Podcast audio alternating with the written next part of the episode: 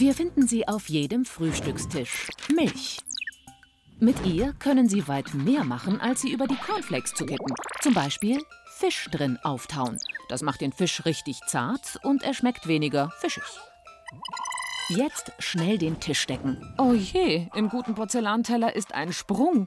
Kein Problem, einfach in Milch einlegen, aufkochen und dann bei niedriger Hitze eine Dreiviertelstunde köcheln lassen. Das Milchprotein verschließt die Risse.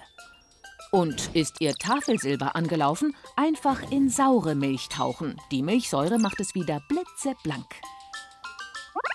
Aber wussten Sie, dass man aus Milch auch Kleidung machen kann? Beim Schaf kann man nicht nur die Wolle für Klamotten nutzen, sondern auch die Milch. Melken statt scheren. Aus der Milch müssen Sie das Casein extrahieren. Hierfür Milch leicht erhitzen, etwas Essig dazu, warten bis die Milch klumpt, dann durch ein Sieb gießen. Jetzt das Casein trocknen lassen und danach zu einem Pulver zermahlen. Das Pulver mit Wasser und Öl vermischen. Drücken Sie den Brei durch eine Düse, die Fäden auf der anderen Seite auffangen, trocknen lassen und die Stricknadeln holen. Natürlich funktioniert das in einer richtigen Fabrik besser, schneller und auch in brauchbaren Mengen.